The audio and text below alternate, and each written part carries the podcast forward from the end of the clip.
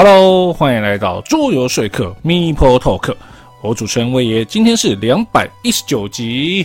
好，开场呢，呃，稍微讲了一下哈，一些没办法写进新闻里面的一些消息啊。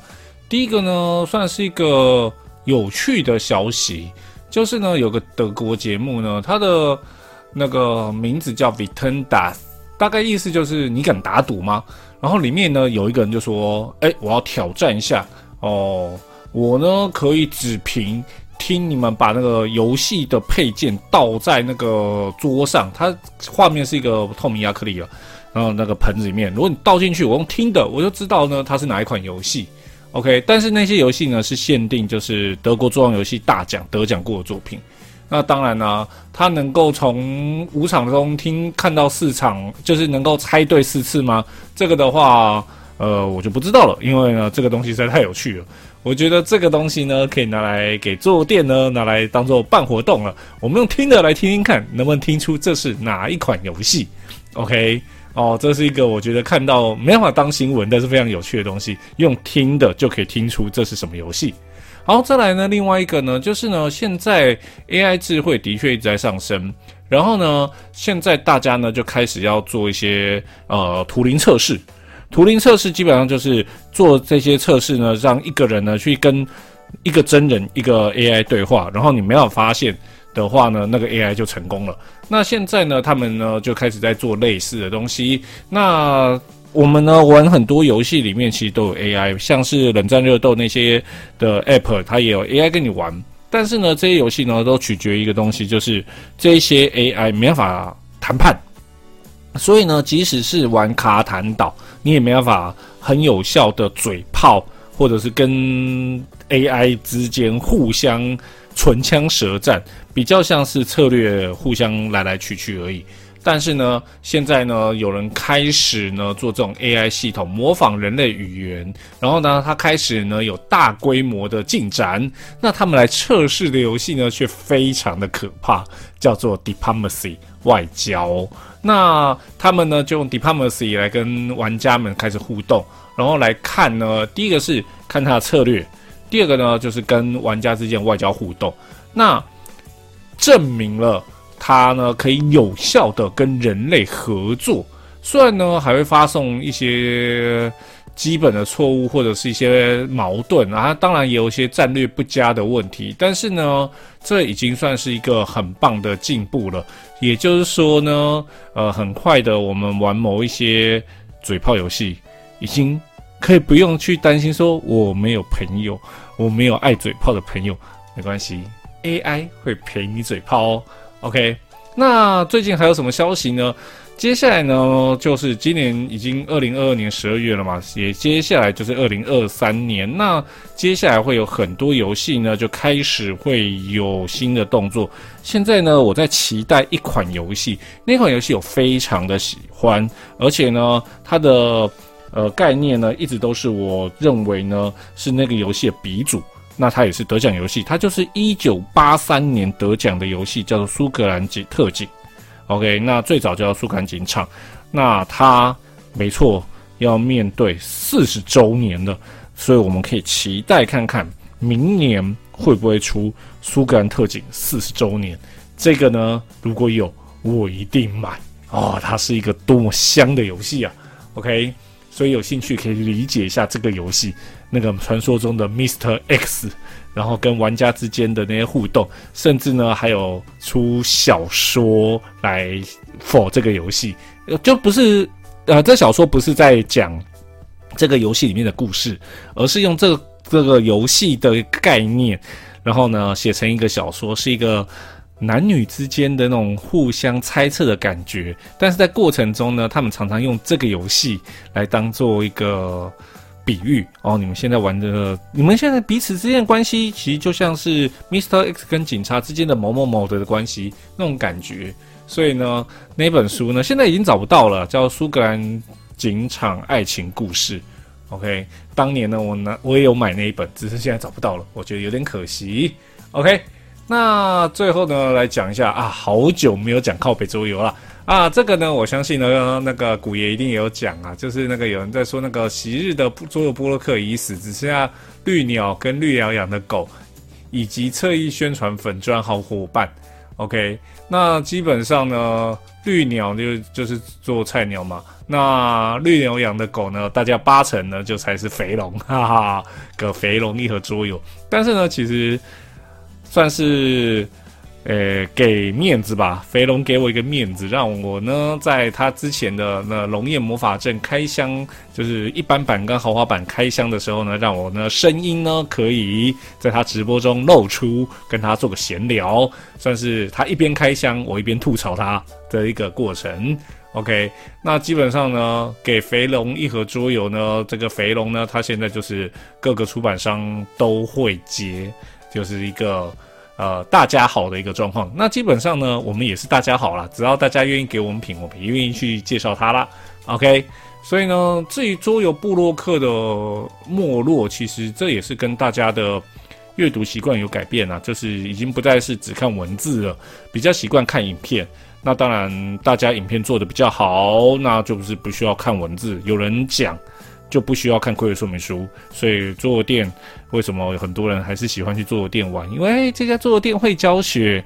OK，好吧，那就只能这样了。OK，那当然呢，如果说你喜欢听闲聊的话，也可以听看 Podcast，无论是做做说客 Mule Talk 或者是做拌饭都可以啦。OK，好，那我们前面废话那么多，今天的游戏呢是由博龙赞助播出。OK，那我们呢来进入今天的。桌游介绍啦！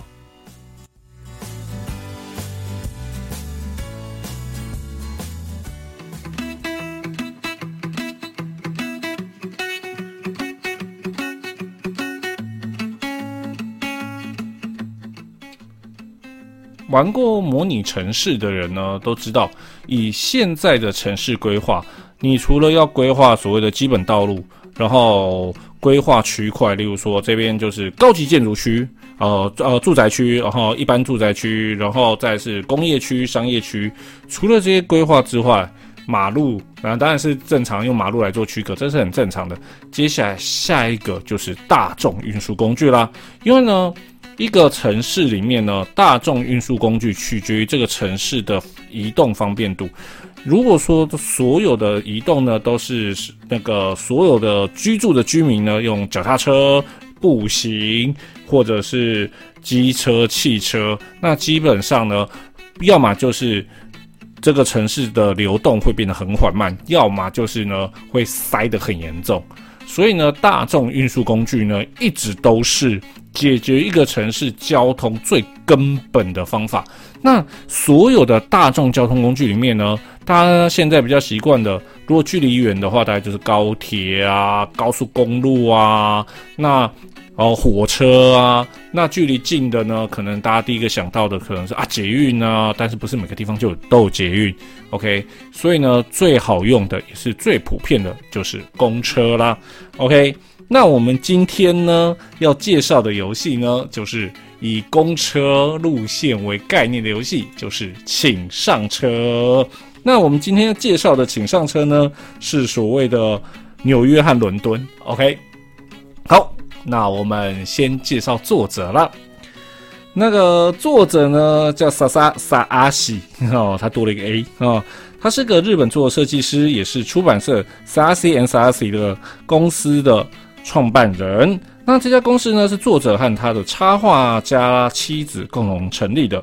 那他作品呢，有《咖啡烘焙师》，我们之前有介绍过哦，个人也很喜欢哦。电梯前，然后请上车，纽约跟伦敦版本就是今天要介绍游戏，以及它的原声就是巴士路线等游戏啦。OK，好，哦对，是个日本设计师。好，我刚应该有讲。OK，好，那这个游戏呢，哦，请上车。纽约、伦敦版本呢是二零二二年的游戏，游戏呢人数是二到五人，建议人数是两个人。然后呢，游戏时间三十分钟。对，即使是再多人，他也是写三十分钟，而且玩家们也认为就是三十分钟就够了。OK，那接下来才是有趣的。然后它的建议年龄是八岁以上，但是玩家建议年龄却是十岁以上。这一点我可以理解，是因为呢它有一些规则比较抽象，所以呢。太小的小朋友可能会无法理解。这个概念就跟荒与争霸这种排除建构游戏一样，就是它其实概念很简单，但是它有些东西呢是蛮抽象的，所以呢反而年纪大一点会比较容易理解。但是它的难度只有一点八八。OK，好，在还没介绍游戏之前，来又是重要的科普时间，就是呢公车，对。哦，公车不是骂人的公车，是我们交通最重要的公车。好，那最早的公车概念呢？呃，可溯及呢，就是一六六二年的在法国法国巴黎的运输服务，叫做五索尔马车。OK。啊，对，那个索尔两个字的确就是那个雷神索尔的索尔，就五索尔马车。那呢，这个东西呢，就五索尔马车呢，还蛮受大家欢迎的。但是因为当时的巴黎议会呢，颁布法令，不允许士兵、随从、仆人和其他劳动者呢，可以使用这项服务，以及呢，就是车资呢不断上涨，所以呢，这个五索尔马车呢，在十五年后就步入历史了。然后，公车这个概念。就中断了，一直到一八二四年，英国道路收费站的管理人呢，叫约翰格林伍德呢，在曼彻斯特和彭德尔顿经营公共马车服务。那这驾驶人呢，会因乘客的要求，随时让乘客上下车。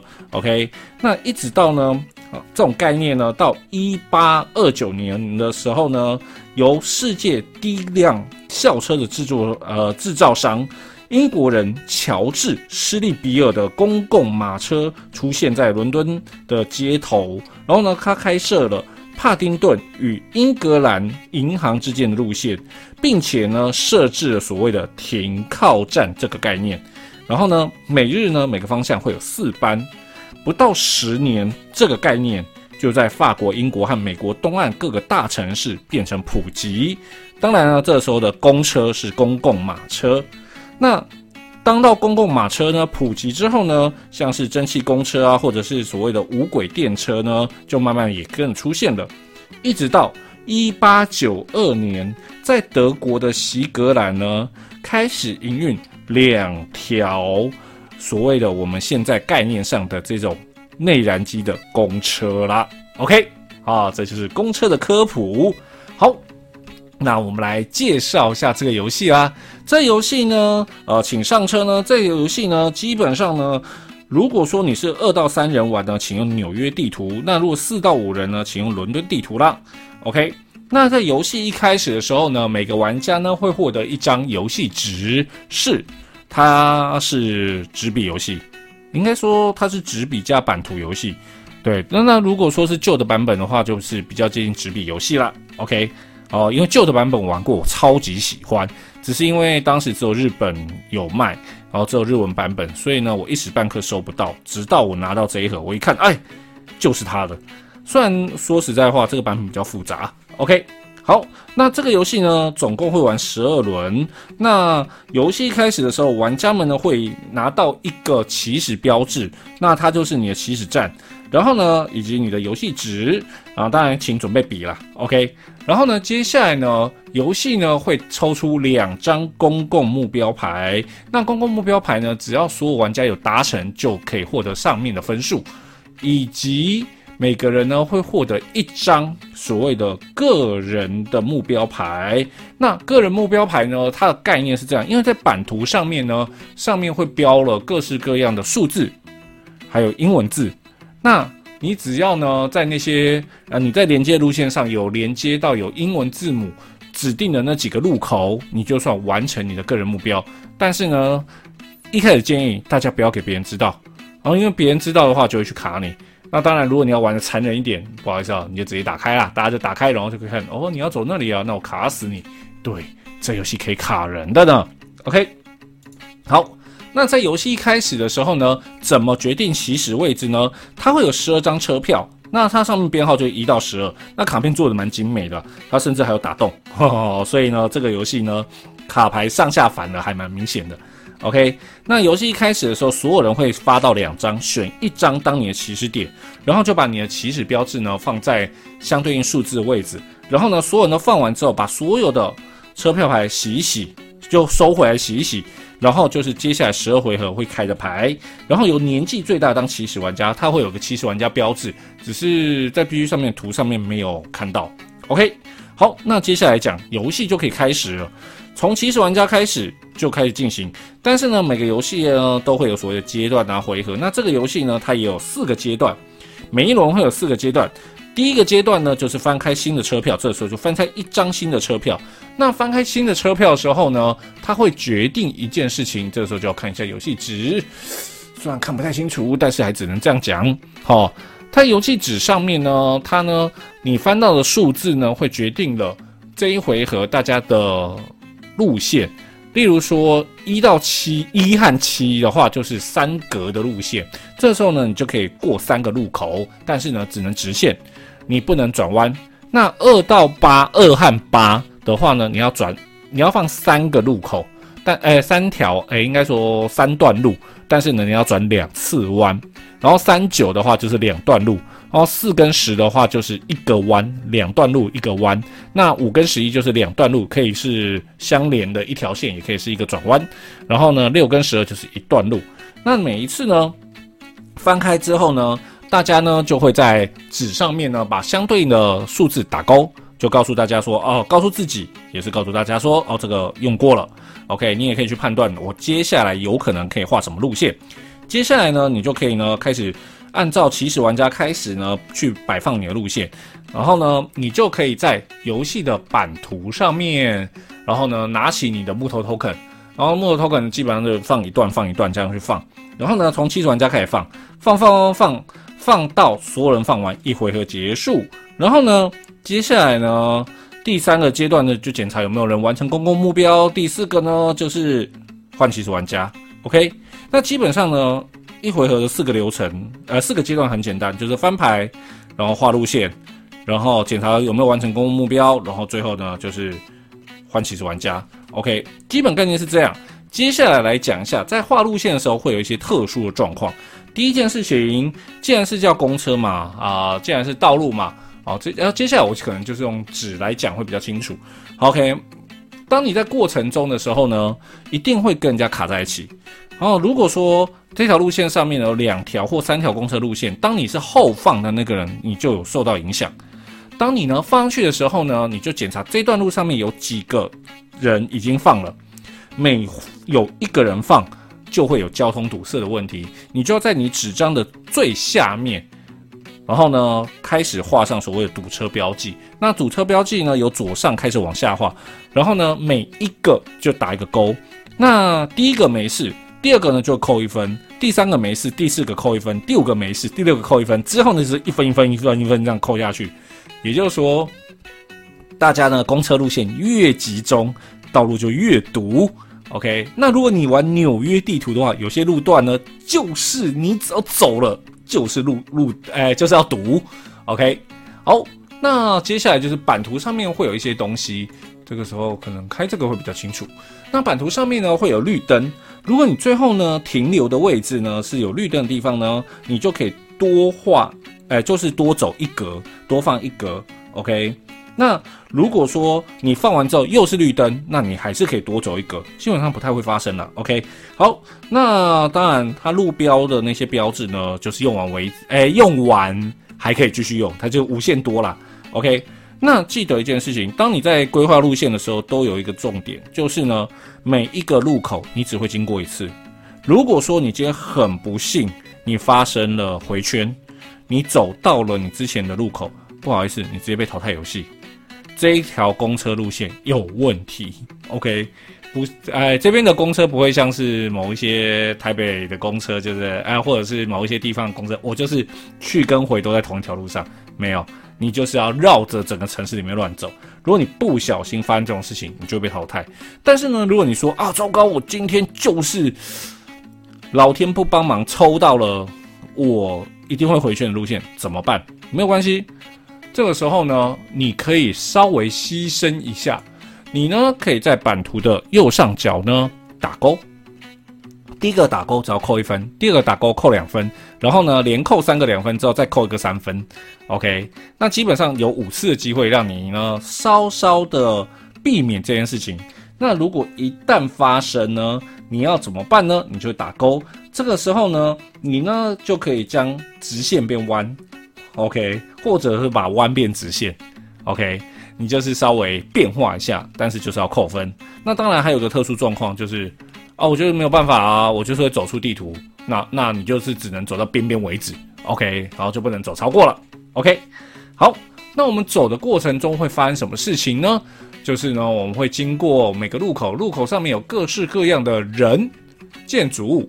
OK，那当然红绿灯我们刚才讲了，我们就不讲了。那接下来呢，会遇到哪些呢？第一个呢，你可能会遇到了就是红色的一般乘客，我称之为居民。OK，当你呢有经过一个有居民的地方的时候呢，你就可以在你的纸上面，哎，我最好把纸一直开着。好，纸的左侧呢？的居民，然后就是橘红色的地方打一个勾。游戏结束呢，你打几个勾勾呢，就一路加分加下来。OK，算是一个简单的东西。再来第二个呢，会有黄色的，就学生。OK，当你画到是有学生的时候呢，就把它打勾。那有可能呢，你会经过黄色的建筑物，这种地方呢，通常都是学校啊这种地方的。那如果有呢，也会打勾。OK，好，那这时候来讲。它上面呢会有一个特殊的，就星星的，因为呢每一张地图上面呢会有四种颜色的建筑物呢，上面都有星星，它基本上就是该地区的重要的的地点。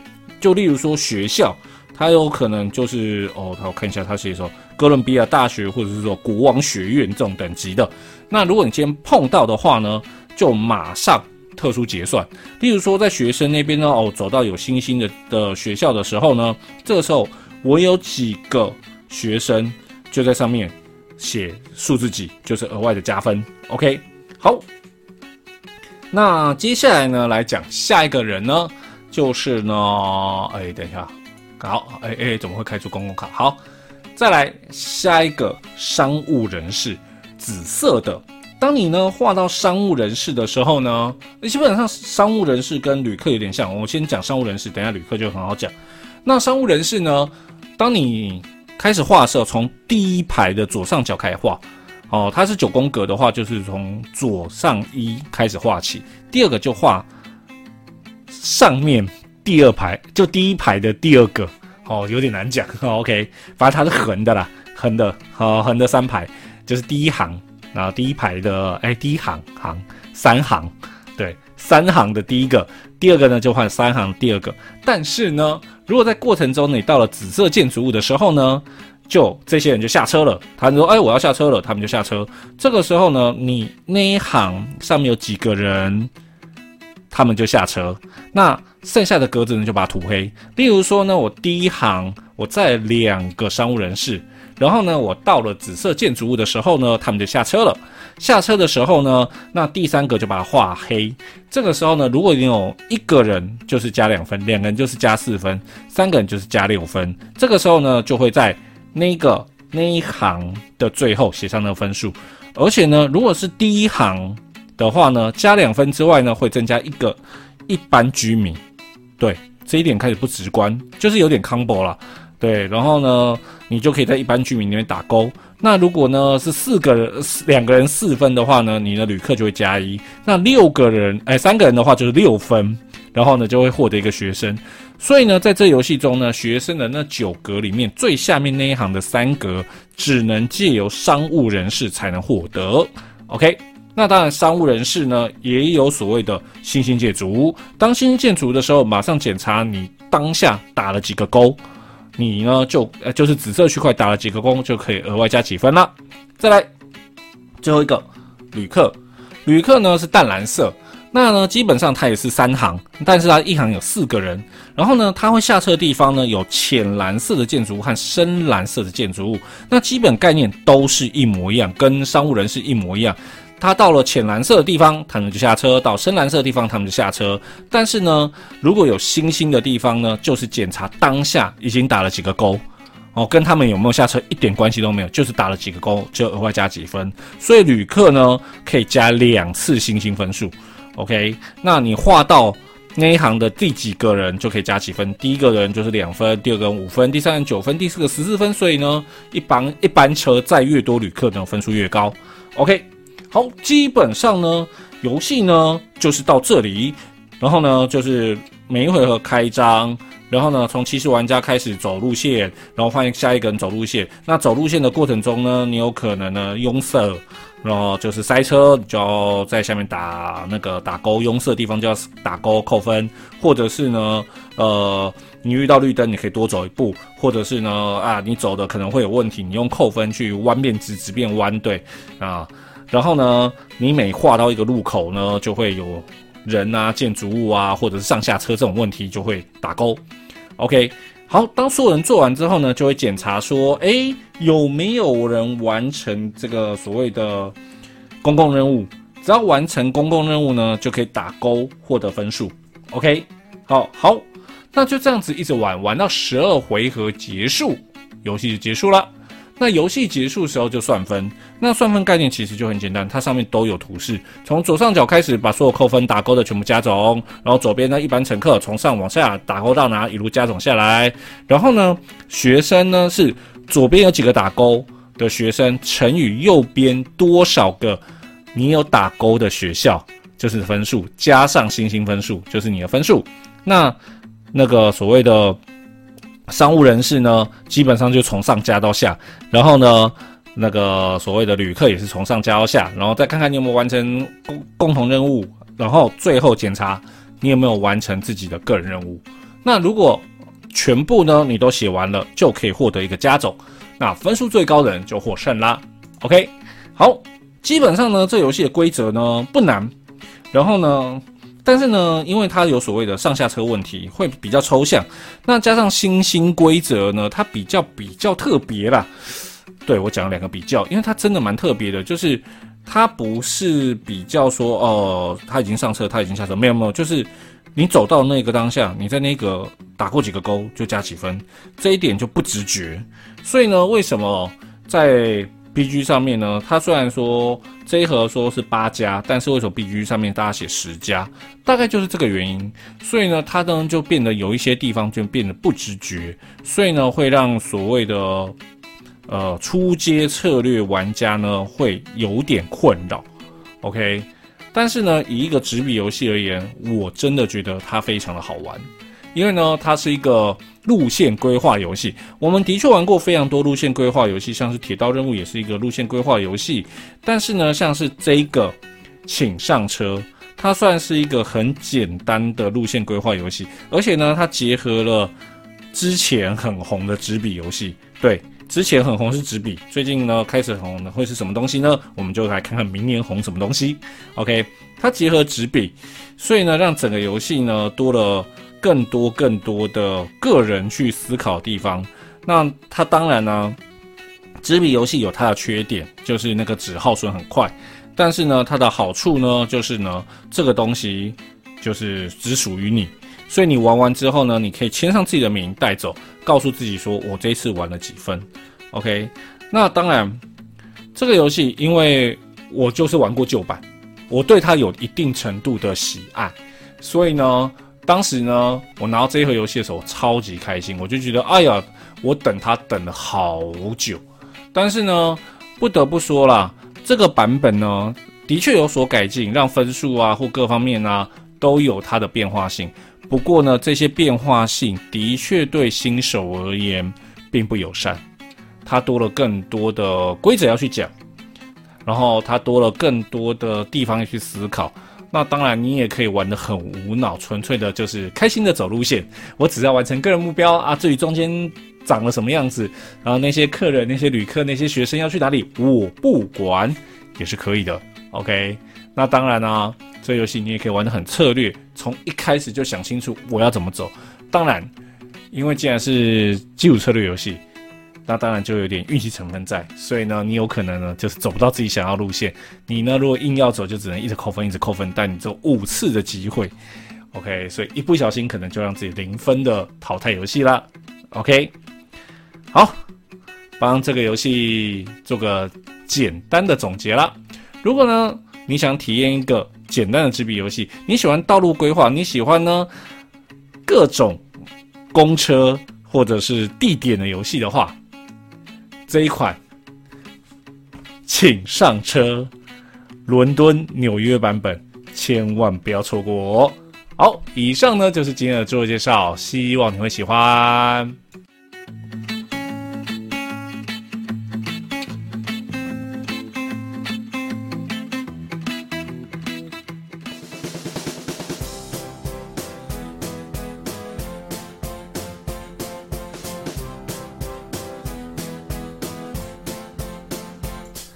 桌游新闻，今天一样准备三则桌游新闻。不过最近桌游新，哎，桌游的新闻有点少，所以呢，今天的有点水。哈哈哈。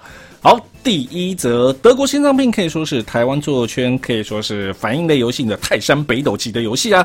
基本上呢，就是玩家轮流翻开自己的手上的牌库的一张牌，然后当翻开的牌呢，所有人翻开的牌呢，如果有。刚好呢，有同一种水果有五个的时候呢，刚刚好五个的时候呢，就可以全场抢零的一个游戏。后来呢，有推出所谓的极限版本，让游戏增加难度很多很多。不过呢，呃，桌游呢推出儿童版本呢，也是一个常态嘛。所以呢，德国心脏病要推出儿童版了，啊，应该说已经推出了。那这一次呢，不再是水果，而是各种颜色的小丑。那基本呢，它的翻牌规则都跟一般的版本一样。不过呢，当全场有两个同样颜色小丑的时候呢，全场就抢铃铛。那一样，如果抢到铃铛就可以获得所有的牌。不过呢，如果场上有一个是悲伤的小丑的时候，那就不可以抢铃铛了。就算符合条件，也不可以抢铃铛。哦，按了反而会受到惩罚哦。所以呢，如果想让小朋友呢也可以参加刺激的反应游戏，或者觉得德国心脏病太难的各位，一点啊，不是一点是十四点九九欧元就可以购买到了德国心脏病儿童版，别错过哦。好，第二则新闻，今天呢会有两则 KS 新闻，其实大家有新闻就几则新闻啦。那其中这一则呢，完全就私心介绍。哦，所以呢，跟桌游有点关系，也有点没有关系。那最近呢，台湾有不少的玩家或者是布洛克，对小杨就是在说你，哈哈。为了增加游戏的体验呢，开始制作各式各样的三 D 列印配件或者收纳。那如果是玩奇幻风格 RPG 的游戏，更或者是 TRPG 对场景有更强大的吸引力的游戏的话，今天介绍这个《绝望地城》。哦，对，绝望地城不是在卖桌游，也不是单纯的卖配件，而是贩售所谓的三 D 列印电子档。哦，听起来很特别。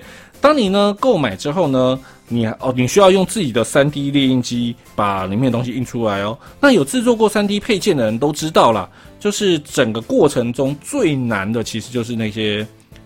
那个设计，你把那些东西设计出来，然后让电脑去跑，跑顺了之后，再让 3D 列印机去跑出来。那今天呢，你只要购买四十九欧元，就可以列印出超过三百个以上的场景和模型。如果说你开心一点，更有钱一点，花一百九十九欧元就可以再加印出八百个。以上的模型就超再加八百个以上的模型档案，那这个呢案子呢只到十二月二三号，所以呢有三 D 列印机，然后呢喜欢列印各式各样场景模型的人不要错过哦。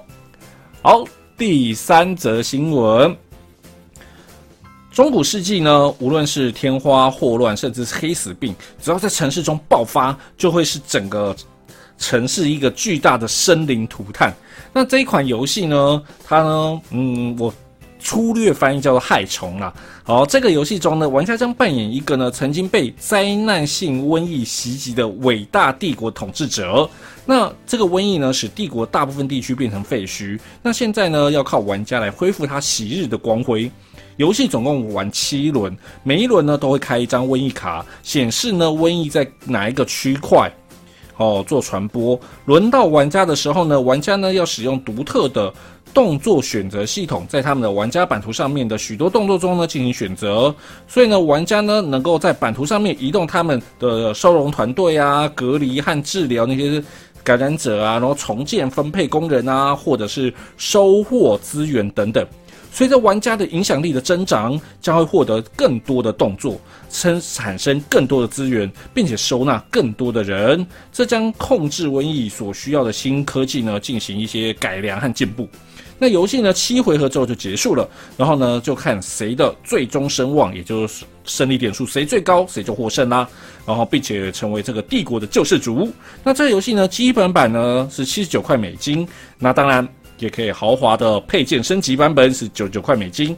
那这个呢即直到十二月十八号啦，对，快了。好。今天的三则新闻呢，第一个呢是德国心脏病出儿童版喽，十四点九九欧元就有了啊，不知道会不会有中文代理。好，第二个呢是三 D 列印，如果呢你对三 D 列印有兴趣的话，可以挑选这个绝望地城哦，就可以购买电子档来自己印，然后到十二月二三号，以及下一个呢，害虫是一个华丽的。一个策略规划游戏，然后面对瘟疫的游戏。那这个游戏呢，到十二月十八，基本版七九美元，然后呢，豪华版九九美元。好，以上三则新闻，希望你会喜欢。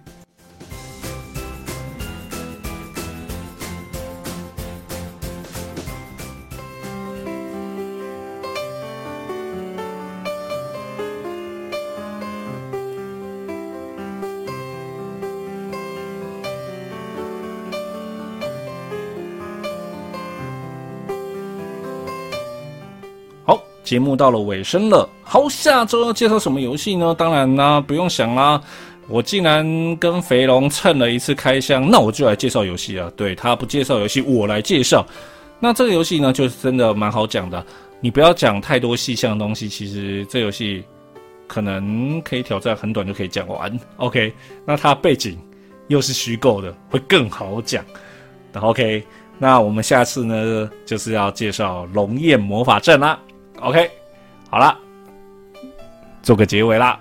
哦，对，接近年底了，我可能会开始忙。那明年呢，年初应该离停播越来越近了，所以呢，我尽可能抢时间，尽可能每一个礼拜都做。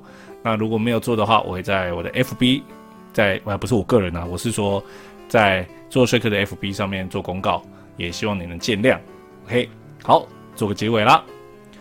如果你喜欢做说客 m u Talk 广播，可以上 YouTube、p a c k e s 搜寻做说客，并且订阅收听。也欢迎到 Facebook 做说客粉丝页按赞，或到 Apple p a c k e s 留言。我主持人威言，我们下次见，拜拜。